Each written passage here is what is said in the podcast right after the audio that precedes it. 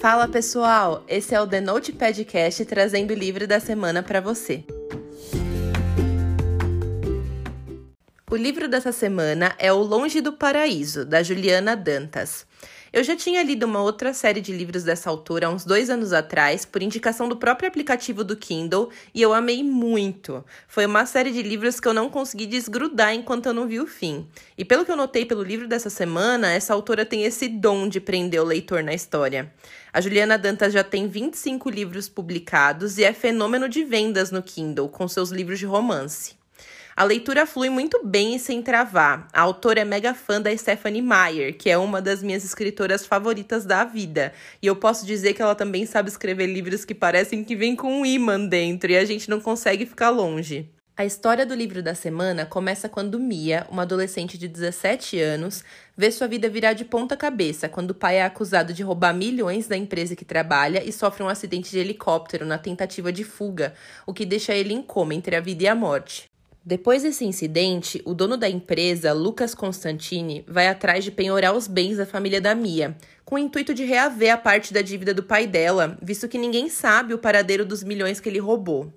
O Lucas, na verdade, está desesperado porque a empresa corre risco de falência e ele precisa muito de capital para investir no rombo que o pai da Mia deixou. Pelo testamento da herança que a mãe do Lucas deixou para ele quando faleceu, ele tem muito dinheiro para receber, mas só depois de se casar e manter o casamento por um prazo de cinco anos. Ele fica sem saber o que fazer, porque ele é solteiro e não pretendia casar tão cedo. A Mia, por sua vez, com medo de perder sua casa e ver os planos de cursar a faculdade irem por água abaixo por causa do roubo do pai, vai até a empresa do Lucas conversar com ele para ver de que forma que ela poderia ajudar. E é aí que o Lucas tem a ideia brilhante de fazer um acordo com a Mia. Se ela aceitasse se casar com ele, ele receberia a herança da mãe, salvaria a empresa e não penhoraria os bens da família da Mia. Um perfeito casamento de fachada, apenas um contrato de negócios ou o começo de uma história arrebatadora de amor. Eu achei muito legal acompanhar a dinâmica do relacionamento da Mia com o Lucas. Eles começam a história prometendo um pro outro que o casamento é mera formalidade e que não vão ter nenhum tipo de envolvimento, ainda mais porque o Lucas tem 25 anos e a Mia só tem 17. Vários lapsos temporais acontecem no livro, que inclusive deixam a gente com o coração apertado por não saber o que vai acontecer. E a gente vai se envolvendo com o relacionamento deles de tal forma que não dá para parar de ler para saber como essa história vai se desenrolar. O livro é um new adult muito bacana, porque a personagem principal é adolescente, mas não é sonsa nem ingênua. Ela tem personalidade forte e sabe se impor quando quer, mesmo em relação ao Lucas, que é um personagem mais durão e sério. Esse livro não tem nenhuma parte morna. O tempo todo acontecem coisas que mudam toda a perspectiva da situação e é uma montanha russa de emoções, o que faz a leitura correr bem rápida.